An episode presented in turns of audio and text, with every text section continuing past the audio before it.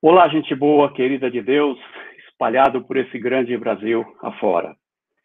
Nós estamos muito felizes por voltar, regressar com o nosso programa é, Teologia para a Vida. E você está aqui conosco nessa noite, nossa é, convidada especial. E já pedimos desde já que você possa, quem sabe, convidar aí os seus amigos, seus colegas nas suas mídias sociais. Ainda dá tempo enquanto a gente vai fazendo aqui a introdução, por favor, compartilhe aí esse link e convide outras pessoas para estar conosco. O tema de hoje é, sem dúvida alguma, uh, um tema muito relevante para todos nós. Não tem quem escape. E o tema é sobre o evangelho e consumismo. E na verdade, a gente até poderia dizer que nós estamos diante de um tema que até poderia, quem sabe, se chamar a religião do consumo. Essa religião nos induz, a mim e a você, a crer que todas as coisas foram criadas para nós, para o nosso prazer. Somos ensinados a acumular os nossos recursos e guardá-los para nós mesmos, a valorizar o nosso conforto pessoal acima do serviço e o acumular acima do sacrifício. Essa religião não tem por intenção nos ligar com o alto, pelo contrário, mas com as coisas materiais dessa vida terrena, e que vai em direção oposta daquilo que o próprio apóstolo Paulo disse, abre aspas, tenho-vos tenho mostrado em tudo que, trabalhando assim, é mister socorrer os necessitados e recordar, disse Paulo, as palavras do próprio Senhor Jesus, que disse, mas bem-aventurado é dar do que receber. Como aquele homem rico da parábola de Jesus, nós cometemos normalmente três erros. Presum, presumimos que mais é melhor, presumimos que quanto maior, melhor, e presumimos que as coisas é, que a gente tanto busca e anseia no consumo nos trarão segurança. Ah, certa vez, é, há uma ilustração muito interessante com a Madre Teresa de Calcutá, que fazia uma viagem de ônibus que essa viagem durou a noite toda, como você talvez já tenha feito.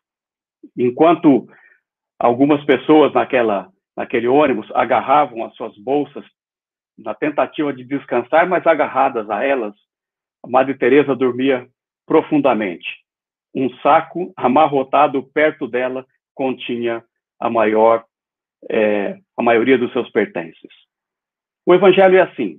Ele é contracultural muitas vezes, porque ele não se molda aos valores desta vida. E nessa noite, nós temos duas pessoas muito especiais para vocês. E já quero trazê-las para cá, para começar a apresentar para vocês. A primeira é a doutora Jaqueline Ziroldo. A Jaqueline foi recentemente, passar, passou por um processo seletivo aqui da Faculdade Teológica Sul-Americana e foi então contratada como uma das nossas professoras. Ela é uma mulher com muita sabedoria, vocês vão perceber hoje à noite, muito entendimento, é, tem assim uma, uma vivência com a igreja muito grande, é importante que você saiba disso, mas também do ponto de vista acadêmico, ela é doutora em ciências da religião, então nós damos a você, Jaqueline, as nossas boas-vindas e boa noite. Boa noite, Jorge. Boa noite a todos e todas que nos assistem. É um prazer estar aqui hoje. Eu espero do fundo do coração que esta live seja uma bênção, né, para examinarmos as nossas atitudes e promovermos atitudes positivas na igreja, que é, sem dúvida nenhuma, essa é a missão do nosso mestrado, né? Então, estou muito feliz de estar aqui e agradeço demais a oportunidade. Muito obrigado, viu? Prazer é, contar com você hoje à noite. Obrigado por ter aceito esse convite nosso. Também participará aqui conosco ele, doutor Alonso Gonçalves. Ele é de tradição batista, é um pastor batista, atualmente está no pastorado, já há muitos anos, na mesma igreja. Depois ele pode até falar um pouquinho, se quiser, sobre isso. E é um acadêmico também, ele é também doutor em ciência da religião e estuda muito a questão é, pública da teologia, pluralismo religioso e tantas outras coisas. Então, também, Alonso, é um privilégio muito grande ter você aqui com a gente. E, da mesma maneira como a doutora Jaqueline, ele passou pelo processo seletivo para ser mestre, é, mestre no sentido de professor aqui na Faculdade Teológica Sul-Americana, no nosso mestrado é, de teologia que nós temos aqui, mestrado profissional de teologia. Então, ambos são aqui recém na faculdade e uma das nossas ideias ideia nessa noite foi trazer vocês para que também o público conheça melhor vocês. Alonso, sua palavra de boa noite para a turma aí. Olá, boa noite, Jorge, Jaqueline, boa noite a todos e todas que nos acompanham. É um prazer estar aqui também com vocês, discutindo esse tema tão importante que a Jaqueline irá trazer.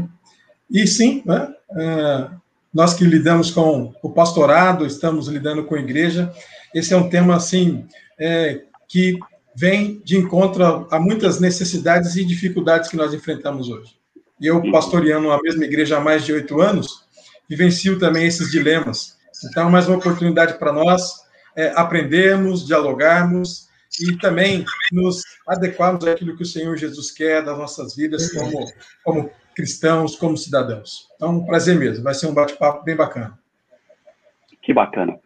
Então, que privilégio seu que está participando conosco aí, de ter pessoas tão capacitadas e, ao mesmo tempo, tão tementes a Deus, pessoas que amam a igreja, amam o reino de Deus e que se prepararam para que você pudesse ter esses ensinamentos, essas perspectivas nessa noite a partir deste tema sobre evangelho e consumismo. Nós vamos ficar nesses próximos 30 minutos com a, do, com a doutora Jaqueline Ziroldo.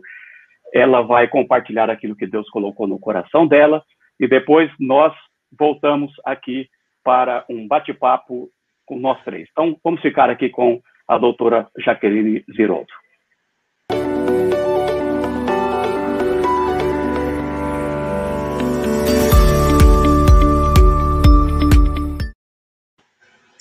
Mais uma vez, boa noite para você que está aqui nos assistindo. É um grande privilégio, com um grande temor, é que eu trago hoje esse tema do consumismo.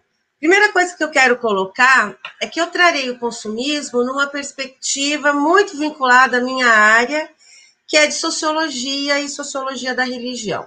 Então, nesse sentido, eu trarei aqui não o consumo em si, ou o ato do consumo, mas a formação do que eu estou chamando de uma mentalidade consumista, para que depois nós possamos confrontar isso com o evangelho e ver o quanto é que essa mentalidade tomou conta da nossa vida, eu diria, tomou conta da vida da igreja, dos eventos da igreja, de tal forma que nos procrastinamos naquilo que o Jorge acabou de falar, de produzir uma contracultura, que é exatamente esse o objetivo da igreja, produzir uma contracultura, né? Então eu quero aqui é, trazer uma trajetória bem histórica e sociológica para você sobre o consumo, com o objetivo de que você perceba bem o que, que é esse negócio. Porque nós temos visivelmente, gente, o consumo colocado. As nossas crianças estão cada vez mais consumistas, os nossos jovens, é, trabalhadores e trabalhadores, na realidade, poupam o mês inteiro para comprar alguma coisa que não tem necessidade. O consumo está colocado aqui, nas nossas casas, nas nossas portas, no nosso cotidiano, mas existem coisas que estão por detrás desse consumo, e é isso que eu quero colocar aqui para você, e vou colocar bem rapidamente por conta do tema. É, eu vou pedir desculpa pelo excesso aqui de sociologuês, porque eu vou trazer alguns autores. A intenção não é que você saiba desses autores, mas a intenção é que você saiba da fonte. E, obviamente, de cada autor eu trarei um recorte, ou seja, aquela especificidade que aquele teórico de todo o seu pensamento trouxe para que a gente possa pensar sobre o consumo. E não tem jeito, né? O consumo ele está localizado dentro de um comportamento ocidental que começa com a industrialização. Consumo não é compra, consumo não é troca, consumo é muito mais do que isso, que é o que a gente vai ver aqui. Isso começa de fato com a industrialização. E o teórico que eu trarei aqui, ele é um teórico muito discutido, principalmente quando a gente está no campo da religião, mas eu vou te convidar para ouvir e reter o que é bom, como diz as escrituras, ok? Que é o teórico Karl Marx. Nossa, por que você está trazendo Marx? Porque Marx, vamos esquecer a questão ideológica de Marx, que sonhava com o comunismo, a questão do ateísmo, não. Qual é o meu foco aqui? Marx foi um excelente filósofo e sociólogo quando ele analisou os problemas vindos com a industrialização. Um deles, a questão da exploração do trabalho. Nós não discutiremos isso aqui, mas eu quero fazer um recorte. Quando Marx, no livro Capital, em meados do século XIX, ele escreve sobre a questão do capitalismo, desse sistema todo, ele traz um conceito muito importante que é a chave da nossa discussão aqui, e esse conceito é mercadoria. O que é mercadoria? Mercadoria é qualquer produto humano que transformou uma matéria-prima em alguma coisa, em algum bem material. E Marx tem uma teoria muito interessante, porque Marx quer entender como é que o capitalismo está girando, como é que o capitalismo está dando tanto lucro para os empreendedores, para os empresários, para o capitalista. E ele percebe que o capitalismo não existe se não existir o mercado e se não existir o consumo. Por conta disso, estudar a mercadoria foi uma coisa muito importante para Karl Marx, porque em cima desse conceito ele foi criando outras teorias. O que, que interessa para a gente aqui? O conceito que Marx traz de mercadoria, quando ele fala que ele percebe que no capitalismo a mercadoria passa a ter um valor de troca e se torna um fetiche. Valor de troca é o contrário de valor de uso. Valor de uso é o seguinte: eu compro esta blusa porque eu preciso me vestir, eu preciso me aquecer, eu preciso estar coberta. Valor de troca é quando o produto, a mercadoria, a blusa, ganha um outro valor que não é só pelo uso. Hoje, hoje, nós podemos estender essa ideia de Marx e falar, por exemplo, da marca. A gente paga 10 vezes mais numa blusa de marca do que numa outra comum. Portanto, eu não estou comprando uma mercadoria pelo que eu posso usar dessa mercadoria, mas por um valor de mercado agregado a ela. Marx percebe isso, gente, em meados do século XIX, 1850 e pouco. Olha que coisa doida e como é atual isso. E ele chama isso de fetiche da mercadoria. Ele fala que a mercadoria assumiu no capitalismo um caráter místico ser, é, pelo ser humano. Ela se objetivou, ela ganhou vida própria. Lá no livro Capital, ele começa a falar, por exemplo, da diferença da madeira e de uma mesa. Ele fala: a madeira é a madeira, mas quando ela se torna uma mesa, é como se aquela mesa, os pés da mesa, dançassem para a gente. Olha só, quando eu leio isso, né, de Karl Marx há tantos anos atrás, eu me lembro de um filme, é tipo o filme da Sessão da Tarde, eu não sei nem se existe Sessão da Tarde mais, mas ele se chama Os Delírios de Consumo de Beck Bloom. Eu não sei se você já leu, já viu este filme, vale a pena. Conta a história de uma moça, inclusive uma excelente profissional, que está endividada de todas as formas possíveis. Acabou com tudo quanto era cartão de crédito. E ela tem que, ela começa a mentir na praça porque o nome dela está sendo caçado. E ela entra numa loja para, se eu não me engano, para pagar um boleto, para pagar uma parcela do cartão. E quando ela está indo para o caixa, tem uma manequim com uma encharpe muito linda, e a manequim faz um gesto para ela, mostra que era encharpe. Ela fica seduzida e compra a encharpe, tem que dividir em vários cartões, porque ela não tem crédito para isso. Essa menina tem um problema, essa personagem tem um problema de é, de compulsão ao consumo. Enfim, os amigos ajudam, ela faz uma terapia, um trabalho em grupo e é curada disso. Ela vende todas as coisas desnecessárias dela, que é um monte de coisa. Muito bem. No final do filme, ela está passando por uma avenida cheia de vitrines, cheia de manequins, Pensa em tudo de bom de consumo: roupa, joia, bolsa, bota, sapato. E as manequins, ela passando pela rua, começam a fazer sinal para ela entrar na loja. A manequim cria vida. Ela para, respira e não consome, segue reto. E aí as próprias manequins começam a aplaudir a Beck. Olha só. Marx é tão atual quanto esse filme quando ele fala do fetiche da mercadoria. Porque parece que nesse mundo né, industrial e pós-industrial, a mercadoria ganhou essa característica autônoma e nos seduz. de tal forma que nós temos que comprar sem necessidade e pagamos cada vez mais caro por ela. Como que isso acontece? Isso vai ser discutido 100 anos depois com neomarxistas na Alemanha, num, num, em Frankfurt, o que ficou chamado de Escola de Frankfurt, por teóricos que falavam da propaganda e da força da propaganda. O que é importante a gente discutir desse momento, a gente está agora em meados do século XX, 1940, 1950. Primeira coisa é a importância que, que esses estudiosos dão à propaganda, porque eles estudam a propaganda nazista e percebem a força da propaganda na mudança de comportamento. A outra coisa que é importante no estudo de, de, de Frankfurt é sobre um, vamos dizer assim, um desenvolvimento. Eu não gosto muito de usar a palavra evolução, mas é como se fosse uma evolução do consumo. Porque estudiosos como Adorno, Horkheim, eles vão falar de uma nova indústria, a indústria cultural. Então, olha só, se nós, já a humanidade já estava naquele frenesi de consumir e a mercadoria já assume uma vida própria, agora é a cultura que está sendo vendida. Eu não estou falando de uma cultura feita, de uma cultura vivenciada, mas de uma indústria de cultura, uma indústria cultural. Que, que indústria é essa? De televisão, de cinema, de rádio, de música. Muito bem, sem entrar nos méritos da discussão aí teórica, é bem interessante a gente perceber que a indústria cultural ela promove um novo sentimento ao consumo que é realmente um sentimento, uma sensação, e que a gente só acha na indústria cultural. Eu vou trazer aqui para o nosso cotidiano. Pensa aí num casalzinho qualquer de Hollywood, em alguns filmes. Vou trazer aqui dois nomes, não sei se você vai conhecer: o Brad Pitt e Angelina Jolie. Um casal feio, chato, agora já não está mais nem junto, mas ficou um tempo junto. Um homem feio, uma mulher feia, não é isso? Pois é. Quando a gente vai no cinema, na indústria cultural, vê se você entende. A gente olha aquela mulher linda que não envelhece, começa daí, portanto, o padrão de beleza, que é insustentável para quem não tem dinheiro, porque se você não tem uma situação financeira altíssima, você vai envelhecer, ter ruga, etc.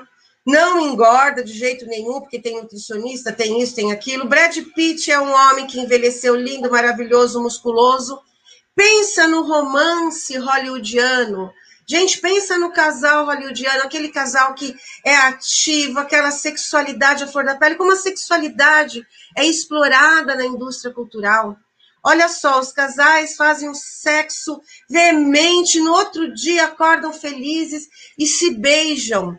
Tá todo mundo maquiadinho, bonito, cabelo arrumadinho. Gente, ninguém tem mau hálito em Hollywood. Ninguém tem mau hálito na indústria cultural, você não acorda com o olhinho grudado. Não, aquilo é o quê? É uma fetichização da relação. O sujeito vai para casa e a relação dele com o cônjuge é outra. A mulher envelhece, o marido engorda, é, já não, não possuem mais a mesma garra, já não são sujeitos producentes o tempo todo, aquelas pessoas que produzem, a produção já é mais lenta. E olha, a gente acorda de manhã, a gente tem que escovar o dente para dar o um beijo em alguém. Aquilo não acontece assim. O que, que acontece? O que, que, o que isso faz no nosso, nosso sentimento? Poxa vida, eu estou insatisfeito e me torno insatisfeito com a minha vidinha. Aonde é que a minha satisfação é ativada novamente? na própria indústria cultural. Então, há uma lógica de propaganda e de venda da indústria cultural, dos produtos culturais, que estão vinculados com uma carga simbólica deles, que é a carga da eterna juventude, eterna beleza, eterna produção, que na vida real não existe. Então, com a indústria cultural, a gente dá um passo a mais no consumo, por quê? Porque todos os bens materiais e inclusive os imateriais estão vinculados a uma carga simbólica. Vou te dar um exemplo, por exemplo, sobre a viagem.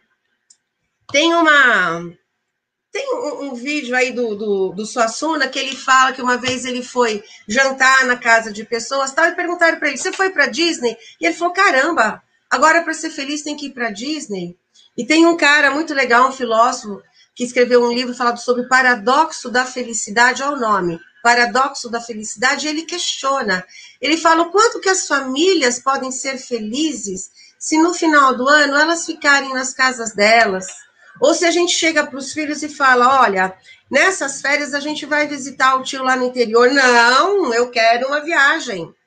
Então, na realidade, não é a viagem em si que é o problema, é a satisfação que só pode ser realizada no consumo da viagem. Nosso lazer agora está vinculado ao consumo. E nós nos matamos de trabalhar para não conseguirmos desfrutar o descanso e o compartilhar com os outros, mas temos que consumir o lazer, consumir a viagem. Olha só, gente.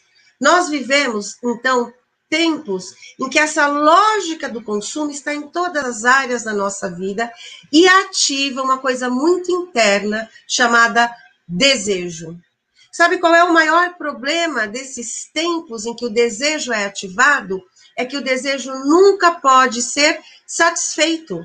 Então, o mercado dá um jeito de ativar o desejo, mas de não satisfazer esse desejo.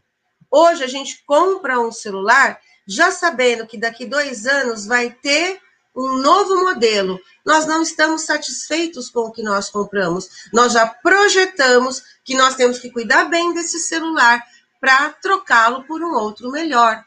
Com isso, nós vivemos um mundo de total insatisfação. Cole Campbell é um cara muito legal que escreve sobre o desejo, inclusive sobre o desejo religioso ele fala o seguinte: nessa sociedade moderna, nesse consumismo moderno, nós vivemos para desejar e não para nos satisfazer. Eu vou trocar em miúdos. É, esse autor percebeu que com o consumismo moderno, nós somos sujeitos que desejamos desejar. Olha que doido. Desejamos desejar. Portanto, a ansiedade, a angústia e a insatisfação fazem parte da nossa vida. Aí chega um cara chamado Bauman, escreveu um livro muito legal, esse eu aconselho você a ler, chamado Modernidade Líquida, e ele fala: olha, o desejo já fez parte do consumo. Na realidade, ele ajudou o mercado a criar todo esse consumo, mas agora, e Bauman está falando aí na virada do século XX para o século XXI, ele fala agora já não é mais nem o desejo que impulsiona as nossas vidas e o consumo. É simplesmente o querer. Bauman fala, é o querer, nós queremos. Quando eu vejo isso, gente, eu penso nas nossas crianças, elas querem, elas querem de tudo. Depois a gente pode bater um papo aqui e os pais acabam comprando tudo para dar a essa criança o que ela quer e ela nem sabe o que quer. O desejo antes podia ser elaborado. O querer ele é banal, ele é trivial, é como uma criança teimosa que fala eu quero, eu quero, eu quero. E aí, gente, como que é isso? Como é esse quero? Como é essa insatisfação? Como que é essa vida consumista diante do evangelho? E aqui eu trago um contraponto. Eu não lerei todo o texto, não farei aqui um sermão, mas eu quero trazer para discussão o, contraponto que Cristo traz no Sermão do Monte, lá em Mateus 6, os versículos 29 a 34. Olha só, é um trecho muito conhecido, né? Eu vou ler o primeiro capítulo, o primeiro versículo disso e depois os dois últimos. Começa no versículo 25, Jesus dizendo: Por isso vos digo, não andeis ansiosos pela vossa vida, quanto ao que haveis de comer ou beber, nem pelo vosso corpo, quanto ao que haveis de vestir. Não é a vida mais do que o alimento e o corpo mais do que as vestes? Depois, Jesus vai falando dos lírios do campo. Eles não trabalham, mas eles têm vestimenta. Nem mesmo Salomão se vestiu daquela forma. Depois ele vai falar das aves do céu, que têm um alimento, que, que conseguem ter esse alimento sem trabalhar. Muito bem. Aí, finalizando, versículo 31. Portanto, não vos inquieteis, dizendo: que comeremos, que beberemos, ou, que, ou com que nos vestiremos? Porque os gentios é que procuram todas estas coisas. pois vosso Pai Celeste sabe que necessitais de todas elas. Buscai, pois, em primeiro lugar o seu reino e a sua justiça, e todas essas coisas vos serão acrescentadas. Portanto, Jesus repete: não vos inquieteis com o dia de amanhã, pois o amanhã trará os seus cuidados, basta ao dia o seu próprio mal. É claro, você já ouviu muitas vezes essa discussão, já ouviu muito sermão sobre esse, essa perícope, sobre esse trecho bíblico, mas o que eu quero dizer aqui para você é o como isso é um confronto com o espírito consumista, que é o espírito inquieto, que é o espírito ansioso, que é o espírito que sempre está pensando no amanhã. Então, nós temos uma, uma contradição total da vida cristã colocada no nosso dia. E a minha pergunta é: como que nós, cristãos, a primeira pergunta que eu faço é individual, como é que nós, cristãos, temos respondido a esse consumismo? Mas eu não vou ficar só aqui. Eu quero fazer mesmo uma provocação à igreja. Se você for analisar John Stott, quando ele fala do Sermão do Monte, especificamente sobre isso, John Stott fala uma coisa, fala, olha, Jesus antes, em capítulos anteriores, na, na oração do Pai Nosso, estava falando sobre o farisaísmo e combatendo uma religião, uma religiosidade da época. Agora, ele está combatendo o materialismo da época. E nesse sentido, Jesus está combatendo a cultura. E aí, John Stott, em outro trecho, fala: a igreja tem que ser, o que o professor Jorge colocou muito bem aqui, contracultural. E olha, eu quero trazer a noção de cultura. Cultura não é fala apenas, cultura não é pensamento, cultura é ação, cultura é produção. O que a igreja está produzindo que seja contrário a isso? E aqui eu me pego nos três pontos de John Stott, quando ele analisa é, esse trecho, ele fala: o primeiro é a gente entender que Jesus não está falando para a gente não trabalhar, isso é evidente. O segundo é a gente entender que o cristão, mesmo sendo provido por Deus, passa por necessidades. Mas o terceiro ponto, que eu acho belíssimo em John Stott, que eu quero trazer para a discussão, é que ele fala assim: mas a gente tem que perceber que o contrário dessa vida materialista é a vida em amor ao próximo, e que por muitas e muitas vezes o próximo não tem o mínimo, porque nós estamos pensando em enriquecer, nós estamos pensando em guardar, e aí não estendemos a, mão ao próximo. Olha só, gente, é aqui que eu trago a igreja para pensar no consumismo como o oposto de uma missão integral, de uma visão de missão integral de igreja. Eu vou trazer aqui dois pensamentos, eu já estou acabando aqui a minha fala, que eu falei que seria bem rápida, mas eu quero trazer dois pensadores para ver se eu consigo trazer essa motivação mais latente para você. O primeiro é Lefebvre, um, um cara, um sociólogo que faz sociologia urbana em meados do século XX, e Lefebvre escreve um livro muito legal chamado Direito da Cidade. E nesse livro ele coloca o seguinte: olha só, os espaços públicos, os espaços de lazer, a cidade, ela virou mercadoria. Ela não é só o lugar do comércio, mas ela mesmo se tornou em um bem comercializado. E ele está falando dos espaços que a gente tem que pagar para ir, dos shoppings que a gente só vai para consumir, das moradias cada vez mais caras, da segregação, do espaço público, de regiões que são mais caras, etc, etc. E ele faz uma grande crítica para falar: olha só, nós temos que lutar pela cidade como direito de todos, como lugar de todos. E aí eu trago um pensador, um geógrafo maravilhoso brasileiro, chamado Milton Santos. Esse também vale a pena dar uma gugada aí no Milton Santos. Ele já, já esteve em vários canais de televisão, no Roda Viva, falecido no começo, que acho que já faz um tempinho, no começo do século XXI. Bom, enfim. Milton Santos coloca a questão da cidadania do Brasil, e olha que interessante. Milton Santos fala: não somos mais cidadãos, passamos a ser consumidores. E aí Milton Santos coloca esse consumismo massivo que tomou conta da nossa lógica, que tomou conta da nossa força, que tomou conta da nossa pulsão, da nossa busca. E ele fala: hoje nós buscamos o direito de consumir. Olha a loucura. Eu quero ter direito de consumir. Gente, vamos lá. O consumo é sempre individual e o mercado é sempre amoral. Quando eu luto pelo direito de consumo, eu não estou lutando por valores humanitários, eu estou lutando apenas para que eu consiga consumir algo. Então, Milton Santos leva à extremidade, vamos dizer assim, a questão do consumismo, né, desse consumo massivo e fala: deixamos de ser cidadãos. Então, hoje, vou, vou, vou exemplificar isso para você. Hoje, nós lutamos por ter direito a comprar a nossa casa própria.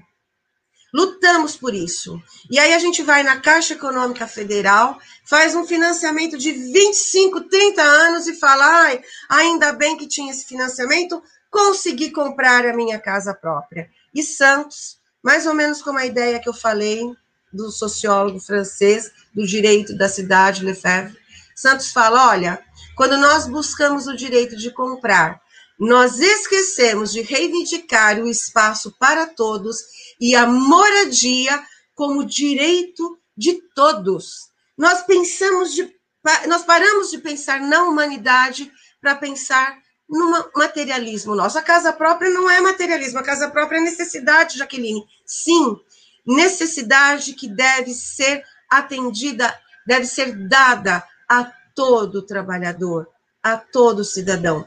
O consumo trocou a chave.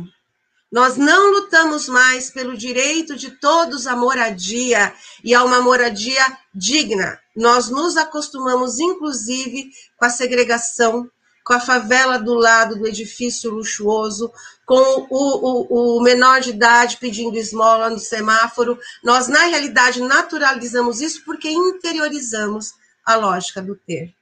E a igreja? Como fica a igreja que proclama o evangelho, a justiça de Deus, dentro de uma situação dessa. O que, que ela está fazendo? Como ela está se pronunciando quando ela tem que trazer à tona os direitos da humanidade? Quando ela tem que trazer à tona o amor de Cristo a todos, quando ela tem que fazer a justiça e ver partilhado o pão, é, lembro aqui de Milton Schwantz, brilhante Milton Schwantz, com que eu tive oportunidade de estudar na Metodista, e ele fala, isso está no meu Face, que nós temos que parar de pensar que o evangelho entra só pelo ouvido, o evangelho entra pela boca e vai para o estômago, o evangelho também tem que saciar a fome. Então, o evangelho tem gosto. Quando é que nós realmente, como igreja, estamos produzindo uma contracultura e saindo né, dessa caixinha do consumismo. Então, a minha provocação hoje aqui, ela está muito além do ato de consumir.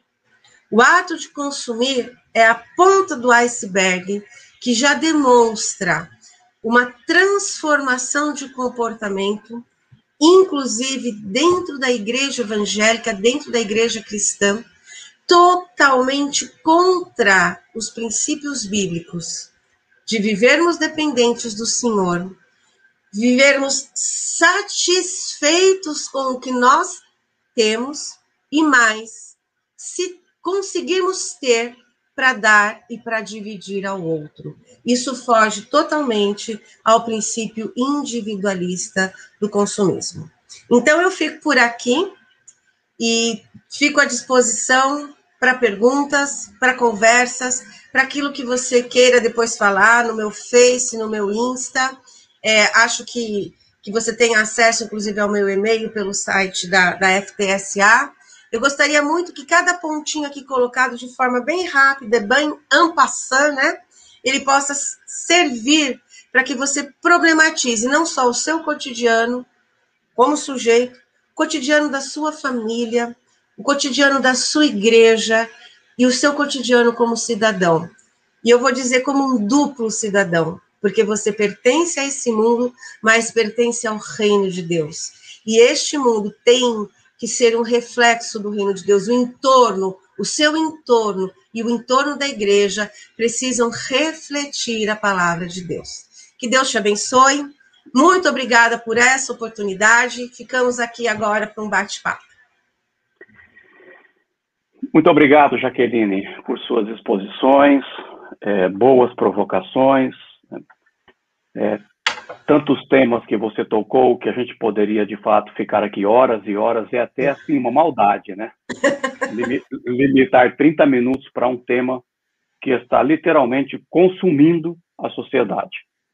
Mas é um, é um bate-bola, é, uma, é um bom início é, de fazer com que esse tema venha sendo tratado nas nossas famílias, nas nossas comunidades de fé, nas instituições é, teológicas, nos nossos bate-papos e individualmente ficarmos atentos, né? Muito obrigado por isso, viu? Sim. Nós vamos trazer aqui então agora também o doutor Alonso e nós vamos ter esse tempo de interação, é, onde ele vai trazer algumas ideias e é um tempo livre nesses próximos 30 minutos para a gente bater um papo gostoso sobre isso. Assim que a nossa é, vinheta passar, Alonso, você então já pode ter um início dessa nossa, desse nosso bate-papo.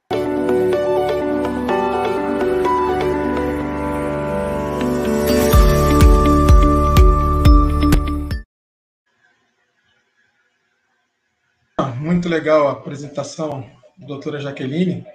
E a, a, a, a ideia central né, da, da, palestra, do que foi, foi colocado por ela, é que passou-se da, da revolução industrial para chegar na questão do desejo, né, e isso foi um salto muito grande.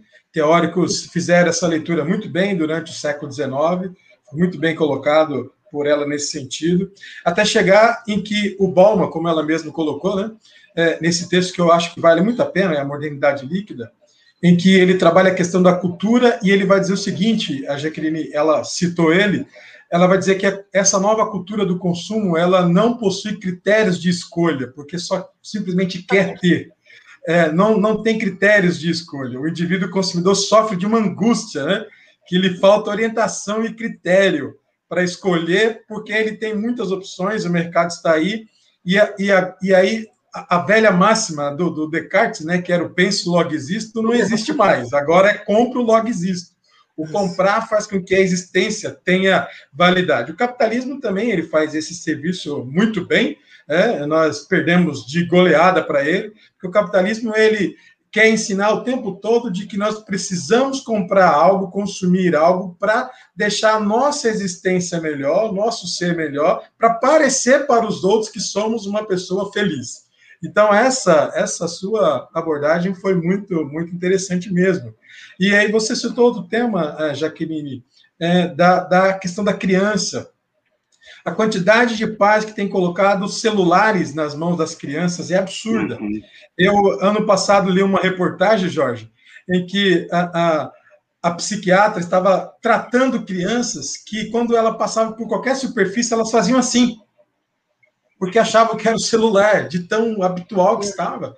E aí a, não há mais aquela, aquela interação de, de colocar uma educação entre relacionamento com a criança mas logo dar o celular para que ela possa ter aquele tempo e não gastar o tempo dos pais ou de quem deveria estar cuidando delas ali. Então, é um problema sério. Isso é uma, é uma, é uma a nossa sociedade ela está inteiramente mergulhada nesse dilema é, do consumo do consumismo. Mas eu gostaria de fazer uma pergunta para você, é, Jaqueline, porque nós estamos aqui tratando sobre evangelho, né? Evangelho e consumismo. E tratar sobre evangelho e consumismo no Brasil é um outro dilema que nós temos, porque a espiritualidade ela é consumista. Infelizmente, é uma espiritualidade consumista. As pessoas elas escolhem igreja A ou B não porque elas querem encontrar algo de Deus na vida delas para dar um sentido de existência integral para a vida delas, mas a primeira pergunta é o que eu posso ganhar com isso. Infelizmente é, assim. E aí nós temos no mercado editorial evangélico, né, editoras que fazem assim é, é, é, jogam uma enorme quantidade de títulos que tem essa essa essa percepção do consumo. Por exemplo, nós temos uma Bíblia que fala sobre vitória financeira. Nós temos uma uhum. Bíblia, como se a Bíblia tivesse um tema central e seria a vitória financeira. Então, assim, a minha pergunta para você é: como nós podemos, como igreja, trabalhar essa espiritualidade em que na TV, na internet, o, o, a, o, mercado editorial está bombardeando as pessoas da comunidade de fé com a questão do consumo. Eu sei que você colocou temas aí em relação a, a, a autores que trouxeram alguns insights, algumas, mas gostaríamos de ouvir você é, é, melhor nesse sentido, de como que essa espiritualidade é, é consumista mesmo, e eu estou dizendo espiritualidade entre aspas, ela pode ser é, contrabalanceada, ela pode ser, ela pode sofrer uma reação em relação ao Evangelho de Jesus Cristo. Eu acho que esse é um ponto que nós precisamos sempre estar retomando. Parabéns Bom, pela pergunta, palestra. É, obrigada, Alonso, obrigada aí pela sua intervenção. Antes de eu responder essa sua pergunta, fica uma dica, Alonso, sobre o que você falou da criança. Tem um livro chamado Pais Atentos, Filhos Empreendedores, do meu irmão, por isso que eu tô... Rodrigo Romero Ziroldo.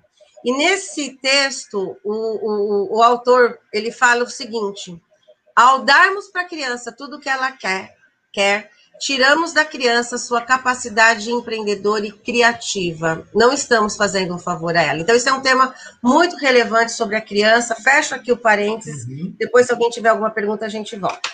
Sua pergunta, meu querido, dá uma outra live de duas horas. Porque você certeza, perguntou o né, como, o como, né?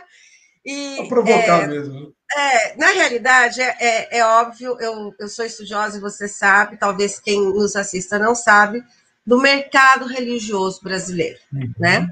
É um dos grandes autores aí, Pierre Bourdieu. Eu comecei estudando mercado de música gospel, e depois para o mercado religioso, e exatamente aquilo que você não usou o nome, mas citou, que é a concorrência religiosa. A Isso. concorrência religiosa ela se dá exatamente pelo oferecimento de produtos, de mercadorias, que são mercadorias simbólicas. Uma delas é a riqueza, né? Agora, olha que interessante. Como é que você explica, e isso eu me perguntei, como é que se explica essa pessoa que está numa igreja que vende essa riqueza que você falou, mas que não enriquece? Aí ela vai para uma uhum. outra igreja que promete a mesma coisa, ela não muda o seu alvo.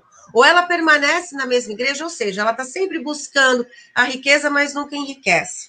Eu explico isso exatamente pelo que eu falei aqui do Colin Campbell, quando ele fala de que somos sujeitos que desejamos desejar.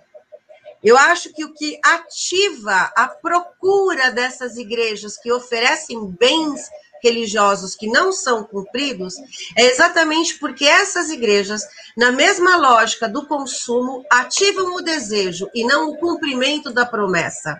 Eu não vou à igreja porque eu tive a promessa realizada, mas eu vou à igreja porque lá o meu desejo é ativado.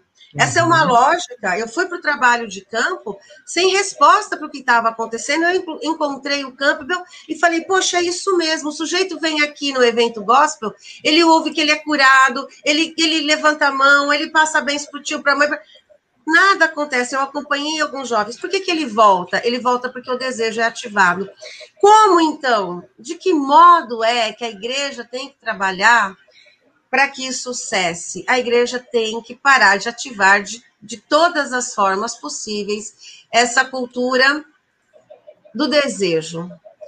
Num sentido muito, muito pragmático, eu acho que no sentido pastoral, né, eu, eu fico me perguntando, Alonso, em que momento os aconselhamentos pastorais hoje ainda são uma prática que pode mapear essa, essa questão consumista nos membros.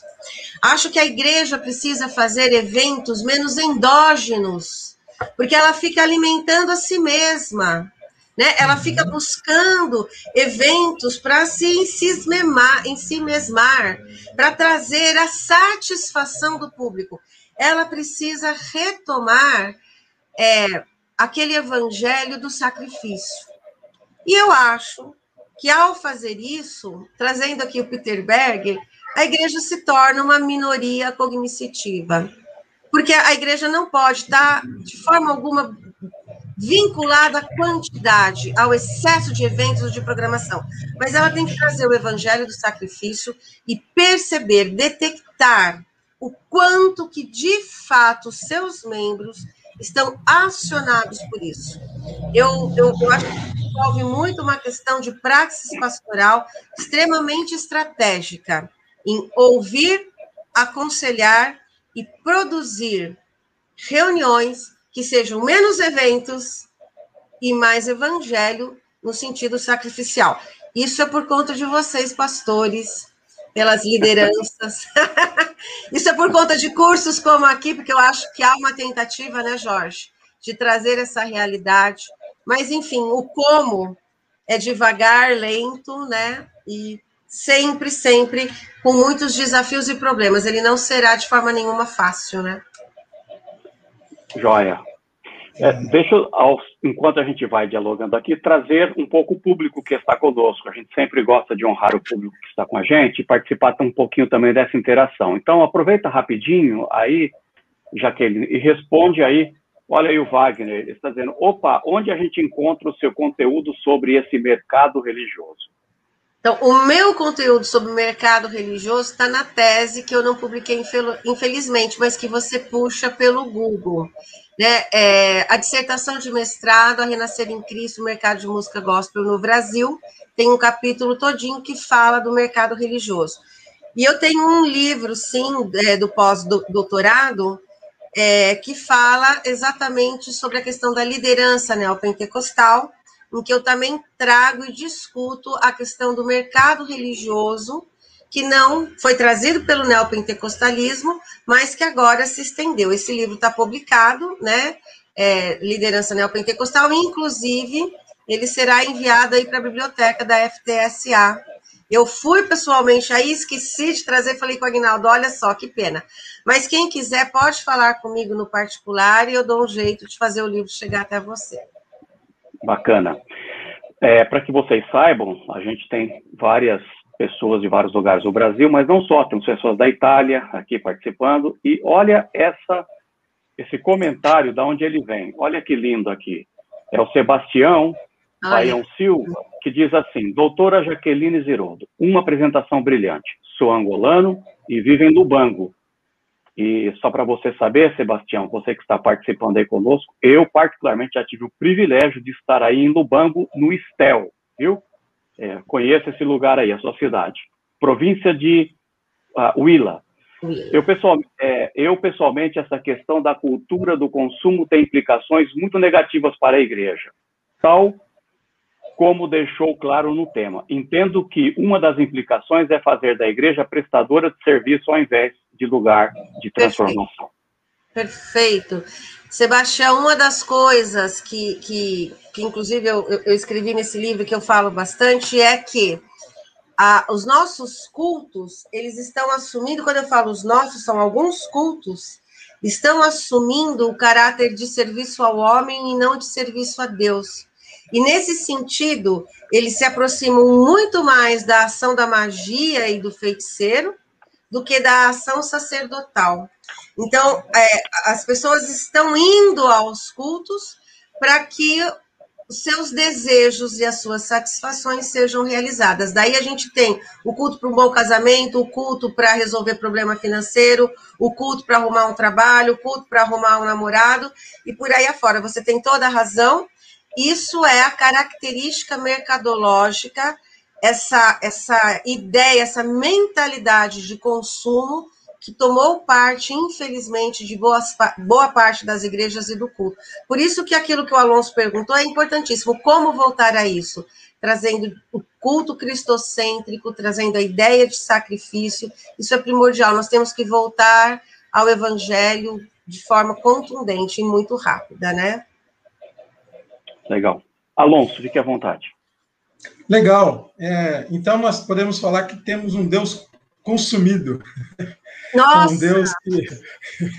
E fatiado, é um Deus... né, Alonso? Isso. É um, um Deus, Deus consumido, consumido, e fatiado. Um dia ele vai fazer você prosperar, outro dia você sarar da doença, outro... percebeu? Exatamente. né? E esse Deus consumido, ele tem tudo a ver né, com a religião, quando ela, ela se colocou também como uma, uma espécie de, de, de, de lugar é, dentro do, do, do mercado para se poder fazer as, as opções. Infelizmente, então, nós temos um supermercado religioso, como você tem colocado, né? Você colocou também. Isso. E, é, e aí nós temos outro dilema. Além desse consumismo, além desse Deus consumido, além dessa espiritualidade consumista mercadológica, como, como bem colocou, as pessoas não se sentem mais envergonhadas de procurar no supermercado religioso aquilo que lhe agrada. Isso é um fato também que nós precisamos enfrentar. As pessoas elas escolhem durante a semana que lugar ela vai estar porque aquele lugar que ela vai estar durante a semana, e no final de semana ela pode estar na igreja que ela está todo final de semana com a família dela, mas na terça-feira ela tem X para ir, na quarta, na quinta-feira ela tem Y para estar, porque ela já escolheu um itinerário consumidor da sua própria espiritualidade. Então, nesse sentido, a, não só a educação teológica, principalmente a educação teológica, ela tem um desafio, porque ela precisa apontar caminhos que frature essa, esse imaginário ou essa, esse símbolo é, em que essas instâncias religiosas estão se alimentando. E para fraturar isso, para fraturar esse tipo de, de, de, de simbologia mercadológica, é preciso entender realmente o evangelho, é preciso saber é, é, quais são os anseios que a igreja é, é deveria perseguir quando olha para Jesus. Então, esse, esse é um dos nossos desafios mesmo, prementes, urgentes, e qualquer outro adjetivo que nós podemos colocar aí, é, para entender que a, a, nós temos, assim, diante de nós, é, o desafio da própria mercadoria, do evangelho, mas também o desafio da pessoa que não se sente mais nenhum tipo de impedimento de procurar a, a, a mercadoria que lhe agrada dentro desse panteão é, evangélico que nós temos. Então, é, é só uma provocação mesmo, porque, como diz o Jorge, né, nós teríamos aí tempo para colocar uma outra live para discutir, é. discutir esse tema, né, Jorge? E eu, eu queria colocar também, Jaqueline e Alonso, no, no segmento do que você trouxe, Alonso, é que nós vivemos também numa época é, de múltipla pertença na uhum. comunidade de fé, que foi isso que você acabou de dizer aquele aquele crente antigo, aquele cristão antigo, né, que tinha sua comunidade, era fiel e ali participava, é, dizimava, servia, etc. Agora ele tem essa multiplicidade mercadológica é, de escolhas.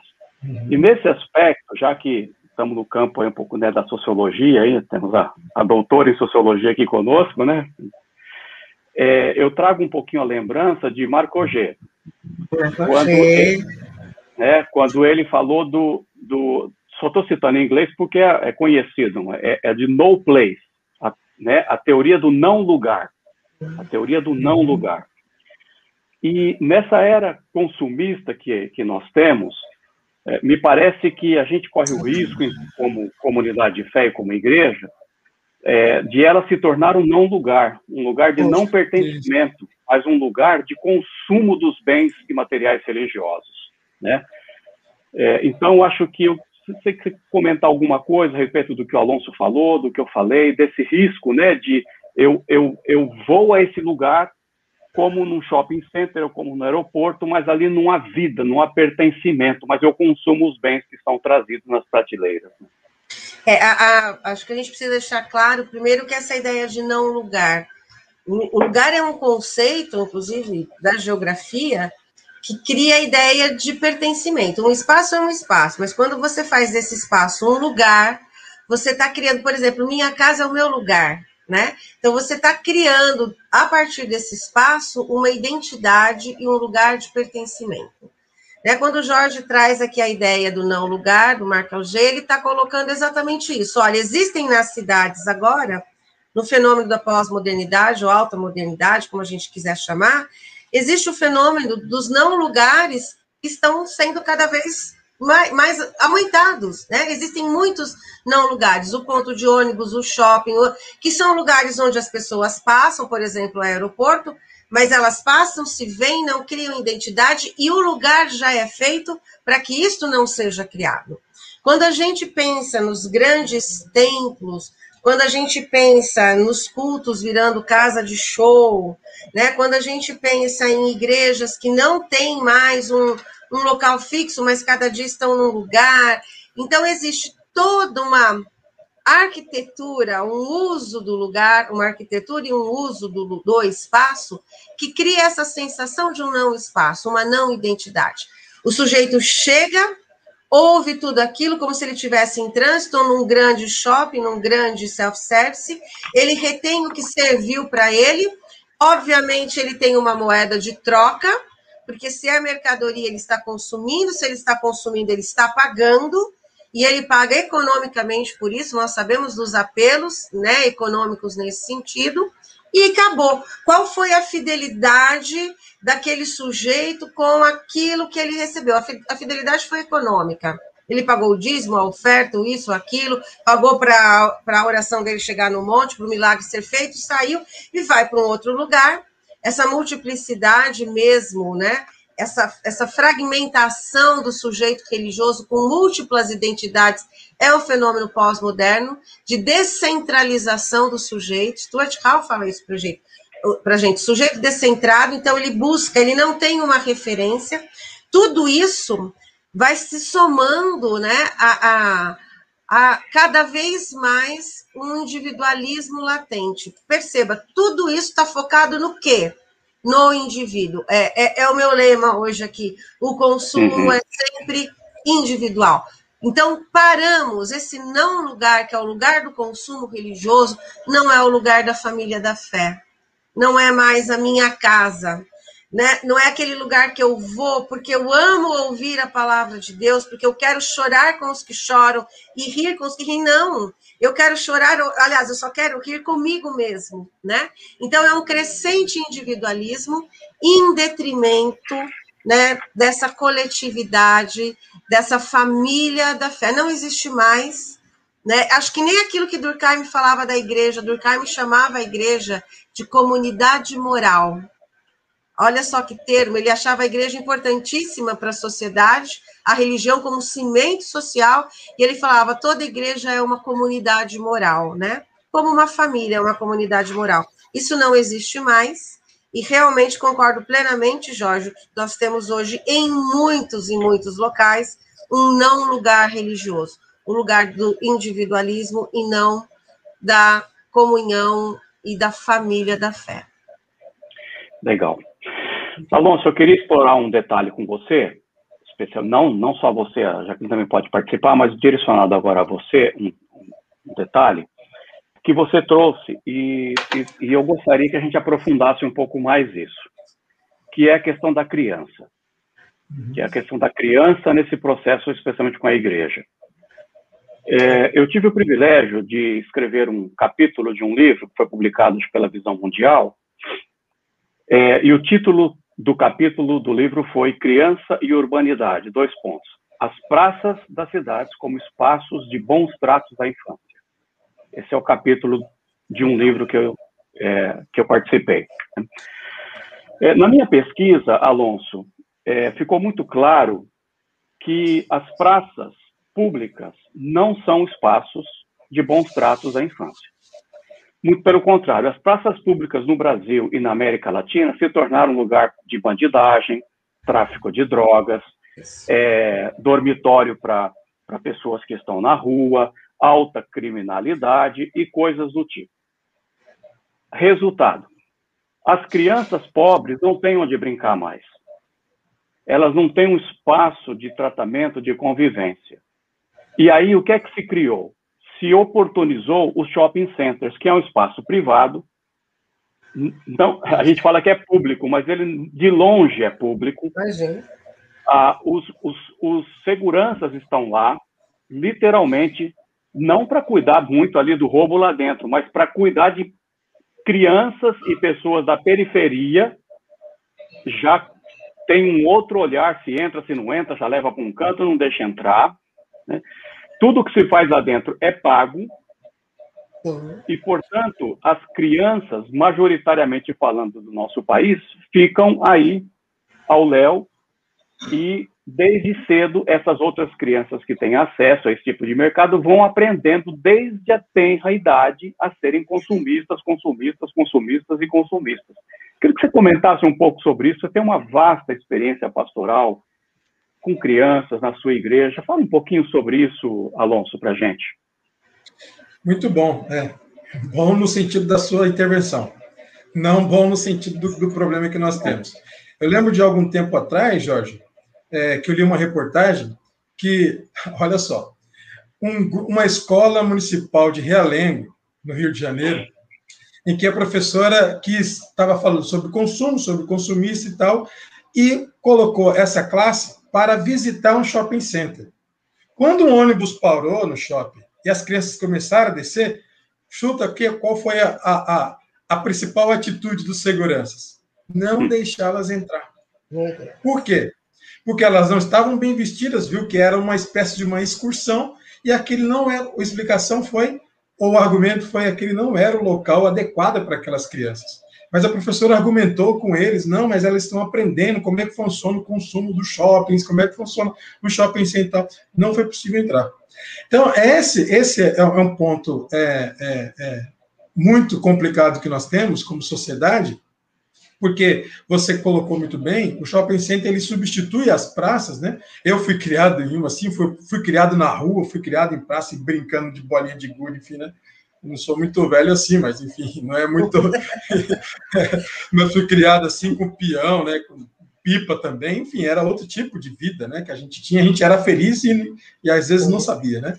E hoje, hoje eu, aqui em casa mesmo eu tenho um, um, um filho, que é o André, de vai completar 10 anos mês que vem, que é, nós temos que controlar o uso dos eletrônicos, porque senão fica complicado a vida dele, né? E o estudo. Só que tem uma coisa, Jorge, que aí a comunidade de fé ajuda muito, o departamento infantil, assim como você tem experiência aqui também na nossa comunidade, nós temos departamento infantil, que é ensinar as crianças a compartilhar.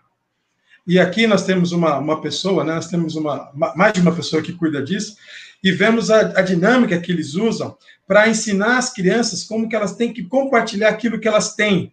Uhum. É, é, não só o que elas trouxeram, mas também o lugar né, onde elas estão. Isso é muito legal e pedagogicamente é, é, é, é salutar nesse sentido, em que ensina a criança de que o que ela tem não é, não é necessariamente só dela, né? Inclusive o brinquedo, né? Aliás, o Rubem Alves dizia que a primeira finalidade do brinquedo é sempre compartilhar com alguém. E ensinar isso, aí nós vemos aqui perfeitamente na comunidade de fé, não durante esse ano por conta da pandemia, é, mas é, nos anos, nos anos recentes, né? Que entra em confronto, né? A mentalidade consumista que as crianças, a maioria, vão para shopping, consumem tudo. E quando chega na comunidade de fé, no momento em que elas estão no departamento infantil, na, na, na vivência delas com outras crianças, o compartilhar, o vivenciar outras experiências assim. Então, eu penso que a igreja, ela é, na, na sua abertura, né, uma contracultura a isso. E ela faz muito bem quando ela coloca isso. Por exemplo, não é possível compartilhar, ou melhor, não é possível se reunir as crianças com o celular na mão. E isso já é uma, já é uma espécie de regra. As crianças não entram com um celular na mão no, no culto infantil, na parte da, da, da EBD da, é, é infantil. O celular fica né, em casa, não entra, porque é para deixar a criança inteiramente aqui naquele local, enfim. Então, esse é um, é um dos nossos pontos, né? E, e, trabalhar isso com os pais também é fundamental, com palestras assim como a Jaqueline trouxe, e, e, e, irmão, e ela citou o texto do irmão dela, né? Se, trabalhar com os pais é fundamental para que os pais tenham traquejo, jeito para lidar com as crianças, de como que elas podem tratar isso, né? Inclusive precocemente, né? Porque nós temos, infelizmente, isso nós falamos aqui na comunidade já, já preguei sobre isso também de público, nós temos, infelizmente, os pais que entendem o seguinte, olha, fica aí, antes era na frente da televisão, né? Fica aí na frente da televisão enquanto nós vamos fazer isso. Agora é um eletrônico, é um celular, é, é um tablet, isso tem, assim, dificultado muito, né? E as crianças, então, começam a aprender a partir da imagem. Elas já têm dificuldade para ler um texto, para interagir com a interpretação de texto, porque elas só conseguem entender ou interagir através de imagens. Então, é os nossos desafios, é os nossos desafios e, e a igreja está aí para trabalhar isso. Acho que a Jaqueline também pode contribuir em relação a isso também. Não, eu, eu não sei se, se, há um, se eu posso só colocar um, um ponto aqui, falando desta obra mesmo, que o Alonso falou do compartilhar, o compartilhar é fundamental, e uma das coisas que eu acho que é extremamente importante é que a igreja não precisa só ensinar as crianças. Eu estou aqui falando com dois pastores e com certeza vocês sabem do que eu estou falando. A igreja precisa ensinar os pais. Porque uhum. o maior problema é que aquilo que a igreja faz na prática, olha só, a comunidade de fé do Alonso vai, a, os professores e as professoras que estão lá ensinam a partilhar, chega em casa, há um abandono dessa criança, né? no sentido, não abandono físico, no sentido tão pejorativo, mas assim, essa criança é colocada de lado, como o Alonso falou. O pai não tem tempo para brincar com a criança. Então, quando é que em casa ela vai ter o compartilhar? Quando é que em casa ela vai aprender a fazer um brinquedo? Olha, eu quero tal. Eu fui no Star Wars assistir o filme com meu filho, legal. Agora eu quero espada. Não, é muito. Não dá, você não precisa da espada. Vamos fazer uma espada? Né?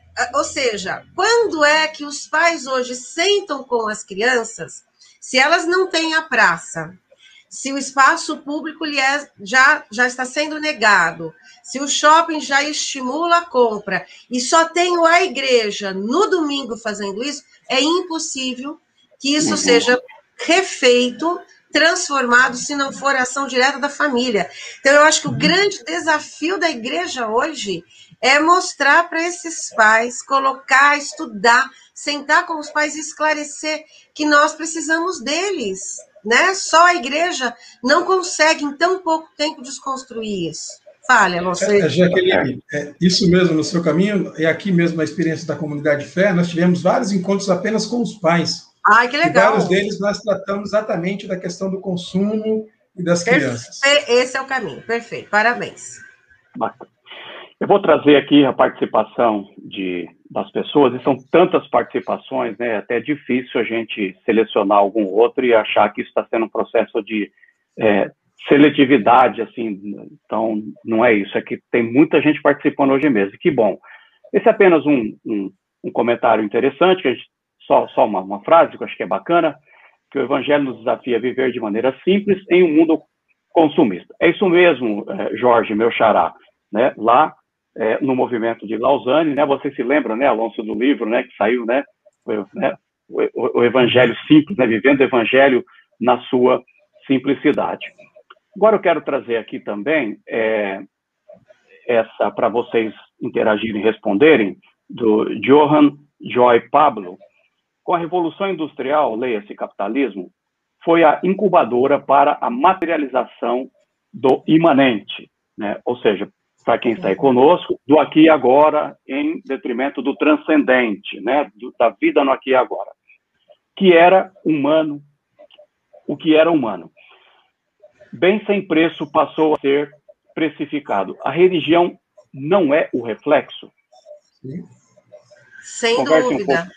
Um sem dúvida, não sei se o Alonso quer, quer, quer responder, mas já, já falo que, sem dúvida, a religião é, veja só, o que você trouxe é exatamente aquele processo de consumo que eu tive que falar bem rapidamente, mas o consumo, a mercantilização, ela começa com a mercadoria né? Por quê? Porque há o acesso fácil a essa mercadoria, a gente tem que pensar que a industrialização, por que a industrialização foi a incubadora ou ativou todo esse consumismo? Porque ela trouxe o acesso, né? Pensa no que era você comprar uma blusa bonitinha, você tinha que ter alguém que fazia, a, bom, enfim, a indústria faz isso e põe, portanto, o consumo de massa. Mas o que a, começa a acontecer? Essa ideia de consumo e essa ideia de mercadoria, ela foi tomando conta de todas as áreas da vida, né? De todas as áreas. Eu, eu, eu vou trazer uma coisa aqui e que eu vou, eu vou trazer, infelizmente, eu não sei se vou levantar polêmica a essa altura, mas eu vou trazer Engels e Marx num livrinho que ninguém gosta de ler, mas que chama o Manifesto do Partido Comunista, Olha só o que Engels e Marx perceberam. Eu estou falando porque ele colocou incubadora, isso é muito, firme, é muito forte. Engels e Marx fala tem alguma coisa no capitalismo que está dissolvendo todas as tradições. E aí eles começam a falar de tradições religiosas, de tradições familiares. Eles falam, as coisas não estão nem tomando forma e já se transformam e já mudam. Preste atenção, aquilo que eu falei de Marx. Temos que ver, ouvir e reter o que é bom. E aí eles completam esse pensamento falando: tudo o que é sólido se desmancha no ar. É isso que foi colocado aqui. Por que, que o capitalismo é incubadora? Porque o capitalismo propicia a produção em massa e ele vai renovando os seus produtos, e isso passou a fazer parte de toda a vida humana, inclusive da religião, que, como o Alonso colocou, como o Jorge colocou, a religião tem que oferecer cada vez mais produtos que tragam pessoas. Por quê? Porque aquilo que é sólido, gente, o que é o evangelho? Eu gosto da metáfora da árvore, não é? o fruto, teve raiz, fixou, ficou num local, é uma coisa sólida. Olha só, no capitalismo, já anunciavam os primeiros críticos do capitalismo, tudo que é sólido está se desmanchando. E a religião, infelizmente, começou também a se desmanchar e se diluir por essa lógica consumista e capitalista. Algum adendo aí, Alonso? Sim, a, a, tá ok. Ok, ah, só um adendo rapidamente. Quando ah, ele coloca a pergunta do, do, do materialismo e do imanente transcendente, a, a religião, pelo menos pensando um pouco na Europa, com a secularização, ela dá essa oportunidade de escolha. Né? E aí, quando ela dá essa oportunidade de escolha, ela também uhum. gera é, uma, um sentido de mercado. Então, é, acho que é nesse sentido que ele está colocando, né? Ela gera um sentido de mercado em que a pessoa agora tem que escolher entre salvação ou perdição, por exemplo. Naquele momento. Eu diria que hoje isso não está é, não tá mais evidência. Hoje, já superando a questão, inclusive, é, desse, desse, desse, dessa questão imanente, necessariamente, mas hoje, isso, hoje nós estamos mais na questão do desejo mesmo. A religião, ela, ela precisa gerar desejo, porque o desejo é que traz a, a, a sensação de que a pessoa ela está no certo, que ela vai prosperar e que ela vai ser feliz. Acho que esse, esse é o ponto. Legal. É, eu estou procurando aqui, enquanto vocês falavam, é que o, o, chat vai subindo e descendo, nem sempre é fácil aqui a gente administrar algumas coisas que eu acho que é interessante trazer, mas uh, deixe-me ver aqui se eu acho rapidinho ou não, que é, eu, eu não estou achando, mas alguém aqui fez um comentário é, relacionado a João Batista, que nós estamos precisando de mais profetas do estilo de João, de João Batista. É, João Batista, que a, achei aqui, ó, pronto, é, vamos dar crédito a quem tem direito. Aqui, ó, o Jonathan Silva. O Brasil está precisando de profetas como João Batista, que pregava o arrependimento e chamava o povo a solidariedade e humildade. Olha, eu fiquei pensando aqui, quando vocês falavam, nessa frase também do, do Jonathan, que eu não sei se vocês concordam comigo ou não, mas raramente a gente é, menciona João Batista quando fala de consumismo. Mas eu quero lembrar de um texto que é uma provocação, até quem sabe, quero lembrar de um texto que diz assim: é, lá em Mateus, é, é, desculpa, não, não, é, não é Mateus, é, que diz assim: é, Então as multidões o interrogavam, dizendo: Que havemos, pois, de fazer? Se a gente fizer uma leitura nessa temática de hoje, muda um pouco a chave hermenêutica. Respondeu-lhes: Quem tiver duas túnicas, reparte com quem não tem. E quem tiver, e quem tiver comida, faça o mesmo. Olha que interessante é, trazer essa observação do Jonathan com essa é, postura de arrependimento que nos leva a uma solidariedade, a uma humildade e mais, a uma humanidade, porque o outro não tem duas capas e porque o outro não tem comida é, para comer, né? O que, que, vocês acham? Fale, pastor, deixa, deixa o Alonso falar, depois pode falar, Alonso. O evangelho é isso, né, Jorge? Eu acho que, assim, aliás, Martin Luther King já diria isso, né? Que o evangelho não tem nenhum tipo de ideologia que possa suplantá-lo, que possa é, deixá-lo em, em, em, paritário, né? O evangelho ele é transformador, ele é ele é uma revolução em si, não, não, não no sentido espiritual, mas no sentido material também. Ah, só, é, você citou aí o, o, exemplo o exemplo de Lucas, né? Acho que é Lucas 3 que você citou, né? É, Lucas 3, Lucas 10. Isso, Lucas 3. O exemplo de Lucas, eu, eu, eu gosto também de olhar também Lucas é, é, na questão do, do, do, Natal, né? Do Magnificat, por exemplo. Aliás, é, conversando, você escreveu um belo texto também sobre isso, em que a própria, a, o próprio cântico de Maria já é uma inversão das coisas, já é contestatório mesmo, já é, o nascimento de é. Jesus já significa a inversão dos valores, outrora considerados corretos, o nascimento de Jesus significa uma redistribuição dos bens, isso é, isso é maravilhoso, isso é o evangelho. E olhar para isso, dizer o seguinte: a lógica do evangelho não cabe, ela não se encontra com a lógica consumista que nós temos. O evangelho fala de solidariedade, o evangelho fala de partilha. E a, e a imagem mais bela do evangelho, que é a ceia, você come o mesmo pão, você bebe o mesmo cálice. É isso que Paulo fala no capítulo é, é, é, de 1 Coríntios. Ou seja, é o mesmo pão que nos torna um não é um pão de cada um, né? É o mesmo pão que nos torna um.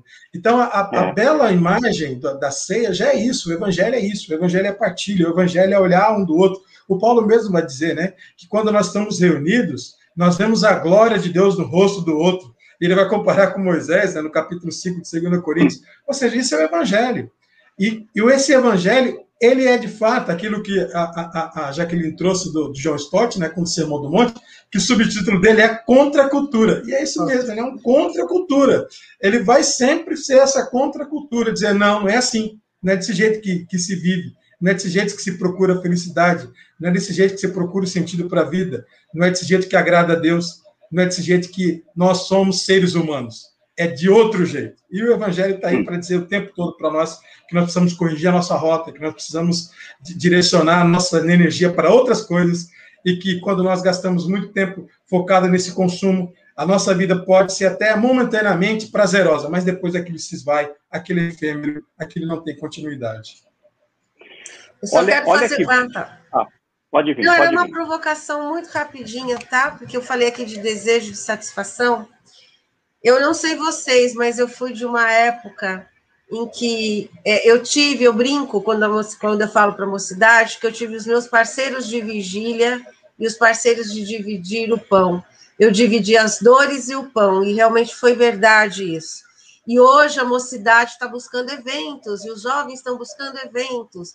Então é preciso retomar esse partilhar de tudo, inclusive das dores, né? E é, é, é os dois pastores falaram tudo o que precisava, eu só queria acrescentar isso. Como existiu uma satisfação absurda, absurda, do outro mundo, de poder fazer isso. Né? Essa satisfação, esse prazer inenarrável que a gente tem quando a gente faz o que está debaixo do evangelho, que eu sinto falta hoje nessa nova geração. É isso que eu queria trazer apenas. Muito bem. E, e olha que bom resumo daquilo que é, você falava, é, Alonso, e também a Jaqueline na fala toda. Olha, olha que bom resumo é essa fala do Stan Torres, que está aqui conosco. Ele diz que quando a cultura consumista é reproduzida na vida da igreja, gera exclusão, opressão e segregação. Olha só. Perfeito. A comunidade, a comunidade dos discípulos de Jesus não pode uhum. reproduzir Perfeito. Perfeito. É isso. O fez muito bem. Isso mesmo. E, e, e, nesse fulcro que você falou um pouco agora, no finalzinho, é, é, Jaqueline, olha, olha que essa fala do, do Willerson Feliciano. Muito bom participar desta construção de humanização. humanização. O, o, consumo, o consumo nos desumaniza. Desumaniza. Né? Nesse aspecto. E eu quero trazer aqui para a gente, quem sabe, ir para os finalmente, uma frase, uma frase que eu gostaria que, que a gente comentasse é, um pouquinho, que é do Isamitiba. Ah, Isamitiba. Ele diz assim: olha a frase do Isamitiba. Ele diz: é isso. e o grande drama é que o consumista nunca é feliz, pois desvaloriza o que tem, olha que coisa, para sofrer com o que ainda não tem. Exatamente. veja se, veja se esta frase, depois eu vou voltar para vocês comentarem. Veja se esta frase não seria quase que um comentário desta daqui, ó. Sim. Portanto, não vos inquieteis com o dia de amanhã. Eu acho que quem usou foi o Matheus. Não é? Parece, parece que o Samitiba está fazendo um comentário dessa frase, Isso, né? Vou deixar essa frase aqui para vocês falarem rapidinho, não muito longo agora, um pouquinho sobre elas, porque a gente está indo para finalmente. Jaqueline.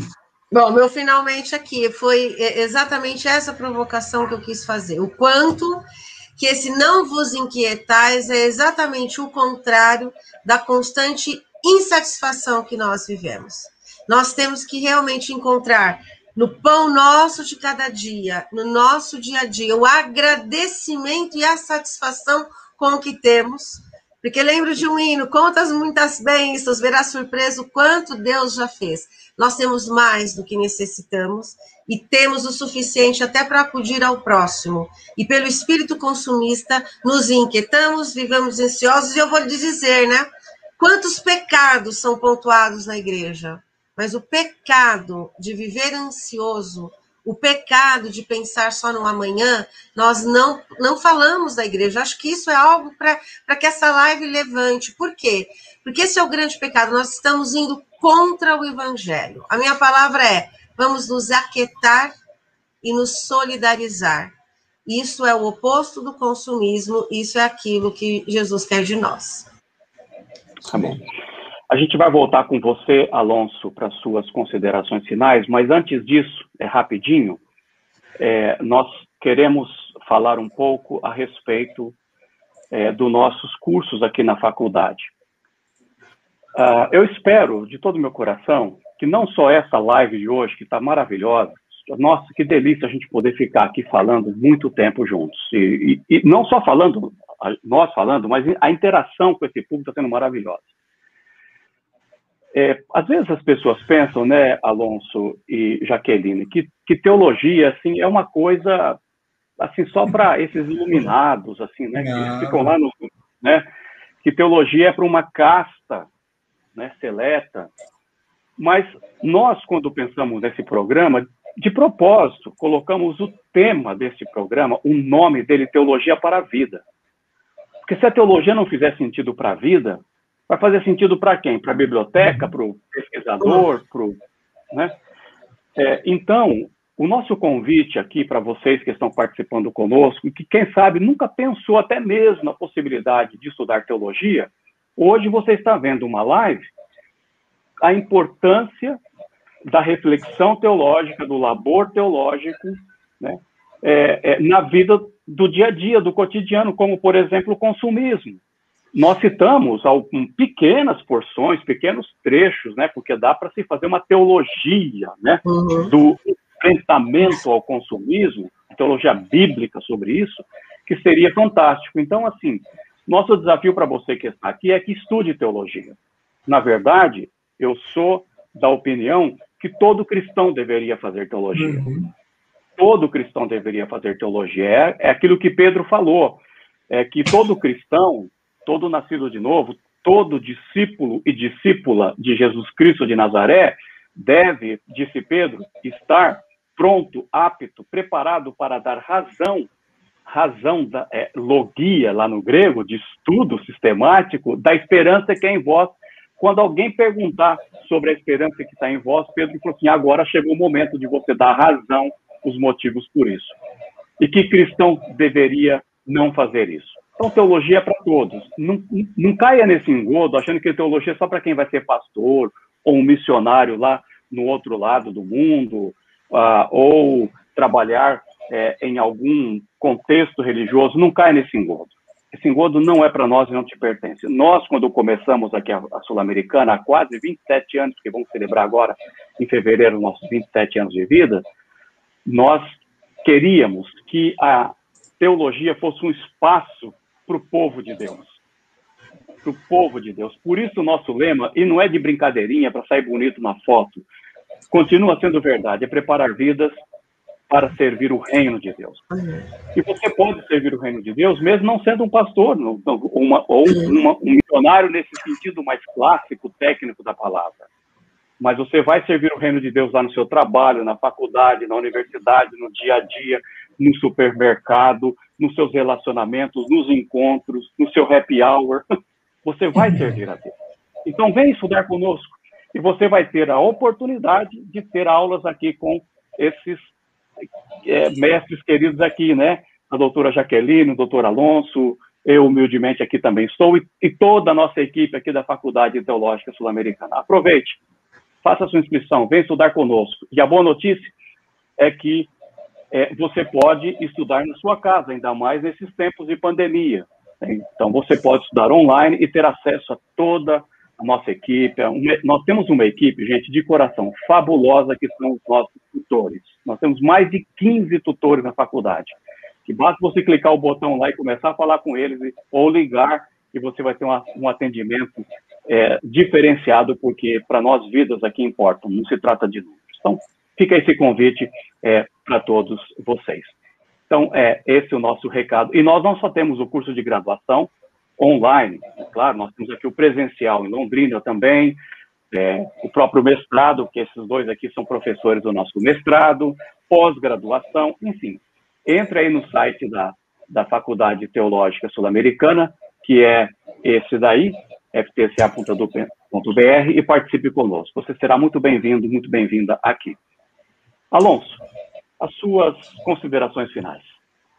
Muito bom participar disso. É, dar os parabéns para Jaqueline, que trouxe o tema, Sim. fez um histórico legal para mostrar onde nós estamos, né? começou na, no processo de industrialização, trouxe teóricos que contribuiu de uma forma fantástica, não a outros até agora, mas quem veio depois bebeu dessa fonte, né? Construiu esse histórico para a gente entender isso e essa relação que nós temos até hoje. E aí eu queria, assim, para só fechar a minha fala também, de participação, Jorge, da, é, também a sua intervenção também muito bacana, é que nós precisamos sempre né, estar desenvolvendo uma teologia do contentamento. Hum. Se contentar né, com aquilo que nós temos, com aquilo que nós somos, e principalmente valorizar pessoas pessoas Isso. que estão ao nosso lado, não bens. Não coisificar pessoas, né? mas dar, se dar em, com as pessoas, valorizar aquelas pessoas que estão ao nosso lado e viver a vida com elas, com aquilo que nós temos e aprender a estar contente com aquilo que nós temos, aquilo que nós somos. Essa teologia do contentamento precisamos sempre estar elaborando juntos como comunidade de fé e como cristãos. Parabéns, Jaqueline, pela sua. Imagina, eu que agradeço, gente. Agradeço é. demais, foi muito bom estar aqui com vocês. Bacana. E eu também deixo as minhas humildes considerações, como vocês dois fizeram. É, e eu acho que você foi muito feliz, viu, é, Alonso, nessa sua fala é, final sobre contentamento. É, nós, de fato, precisamos usar o verbo que o apóstolo Paulo usou quando ele falou de contentamento, que ele aprendi a viver contente em toda e qualquer situação. É, nós precisamos a, a, a aprender a viver no, na era em que nós estamos, a não cair nesse engodo que nós só seremos felizes quanto mais nós consumirmos. Pelo contrário, nós seremos mais infelizes ainda nesse processo, porque eu diria que o consumo são como as misericórdias de Deus, nunca tem fim é verdade. Isso mesmo. Eles nunca, enfim, nunca. É, você acabou de comprar uma televisão, mas os caras, eles esperaram mais uns meses para lançar a outra, porque agora não é mais 4K, já é sei lá quantos K que vem tem, e você fica aqui moído em casa, triste porque a sua televisão não é aquela da última geração. De fato, gente, eu espero de todo o meu coração que este tempo que nós tivemos juntos aqui com essas duas dois seres humanos maravilhosos, possa ter trazido para todos nós um mínimo de aprendizado. E que esse aprendizado sirva para nossa caminhada enquanto servos e servas de Jesus de Nazaré, que mal tinha umas sandálias para colocar no pé. E que a gente aprenda a viver contente. E que não caia nesse engodo que o consumismo e com toda a sua máquina propagandista vem para cima de nós e despejar a respeito de nós todo dia, todo dia. É, Facebook que o diga, né? Você faz uma pesquisa agora, daqui a pouco já está lá a pesquisa da, uhum. do, do, sapato que você estava uhum. pesquisando agora há pouco, né? Então, nós somos bombardeados o tempo todo. E apeguemos a palavra de Deus. Apeguemos a palavra de Deus, porque ela é o antídoto para esse tipo de postura. Caso contrário, nós seremos os mais infelizes. Que bênção ter vocês dois aqui hoje à noite, né? E que privilégio para você que está nos, nos ouvindo. Como é bom a gente ficar rodeado de gente crente, temente a Deus, que crê nas Sagradas Escrituras e que daí traz toda uma vivência e os princípios para a nossa caminhada. Um beijão para você, é, Jaqueline, um grande abração é, para você, Alonso, com toda a sua família, e, e, certamente a gente vai se ver aí nas próximas. O Alonso já está escalado para trabalhar um tema aqui conosco mais na frente, então, que privilégio é o nosso, e agora, então, Uh, deixo com vocês aí um pequeno vídeo da Faculdade Teológica Sul-Americana, para que você que não nunca pisou aqui, nunca esteve aqui, conheça-nos um pouquinho melhor. Um beijo para todos vocês e muito obrigado por você ter participado conosco. Esperamos vocês aqui na FPCA. Um abraço. É na maior cidade do norte do Paraná que está situada a Faculdade Teológica Sul-Americana. Ocupando uma área de 32 mil metros quadrados, possui instalações modernas e acolhedoras é aqui que estudantes de todo o Brasil e de outros países se encontram para vivenciar experiências que preparam para a missão de Deus no mundo. Faculdade Teológica Sul-Americana, preparando vidas para servir o reino de Deus. Venha você também fazer parte dessa história.